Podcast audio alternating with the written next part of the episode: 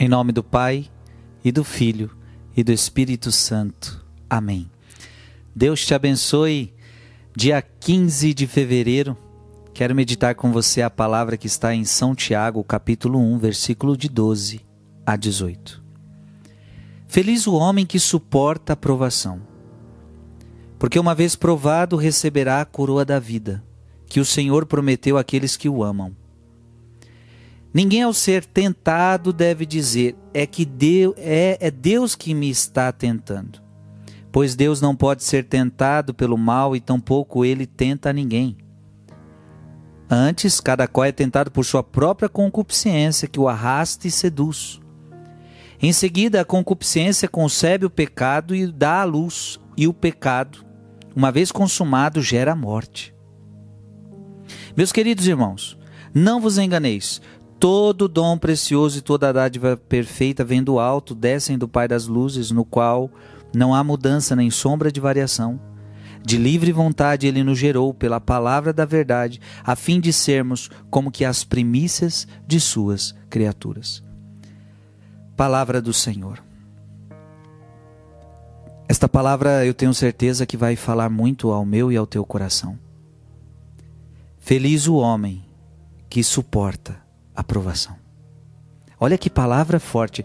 Vocês talvez esteja vivendo uma grande provação na sua vida.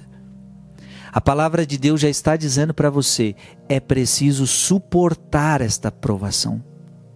Veja, veja que a Bíblia não está dizendo que vai tirar de você a provação. Eu sei que às vezes a gente sempre quer, Deus tira isso de mim, Deus tira isso de mim. Só que vimos até isso ontem. A aprovação, ela é importante para a nossa vida. Não tem como fugir da aprovação. A questão é se você vai suportar ou não. Então todos passam pela aprovação. A questão é quem suporta e quem não suporta. Mas a Bíblia hoje está te dizendo: feliz aquele que suporta. Então eu quero dizer a você: seja feliz. Suporte essa aprovação, essa aprovação que está te, tá te provando, provando a sua fé.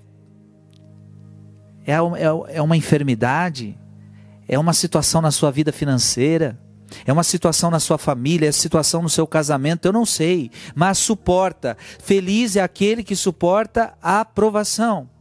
E olha, olha, tem uma promessa. Por que, que é feliz aquele que suporta a aprovação? Porque se você suportar, diz a palavra que você receberá a coroa da vida. Tá vendo? Olha o prêmio. Tem coisas, minha gente, que a gente não vai receber nesta terra. Tem coisas que a gente vai receber a herança só no mundo futuro. Este é o nosso problema. Nós a queremos receber todas as bênçãos de Deus só nesta terra. Então nós às vezes estamos rezando e queremos que Deus que manifeste, nós queremos ver o poder dele aqui nesta terra, mas às vezes ele vai te coroar, ele vai, ele vai te premiar, mas não é aqui, é numa outra vida melhor. Está aqui, é promessa. Se suportar, vai receber a coroa da vida. Esta coroa da vida é uma promessa que Deus te faz. E veja, é uma promessa de amor que o Senhor prometeu àqueles que o amam. Ame Jesus. Permaneça firme na aprovação, suporte a aprovação e Ele vai te coroar porque Ele te ama. Não é porque você está sendo provado que Deus não te ama. Aliás, os santos, por exemplo, o Padre Pio, ele dizia: quanto mais eu sou provado, quanto mais eu sofro, mais eu sinto que Deus me ama. Às vezes a gente acha que na hora da aprovação é o que às vezes a gente escuta: Deus não me ama, por que, que Deus está fazendo isso comigo? Por que, que Deus está permitindo isso? E às vezes, meu irmão e minha irmã, se é uma aprovação, ela é muitas vezes o contrário. Deus está te amando muito, porque este sofrimento, esta aprovação, pode gerar em você coroas de vitória. Agora preste atenção, São Tiago, ele diferencia aprovação de tentação, isso é muito importante. Provação e tentação não é a mesma coisa. A provação ela pode até vir de Deus, uma permissão de Deus para a nossa vida. A provação ela é necessária.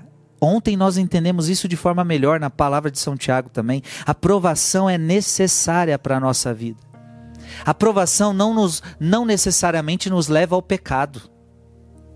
Agora, a tentação ela só tem um interesse: fazer você pecar. Então, São Tiago está dizendo: a tentação não vem de Deus. Amém? Então preste atenção: a tentação nunca vem de Deus. Em primeiro lugar, a tentação vem da onde? Do diabo? Não.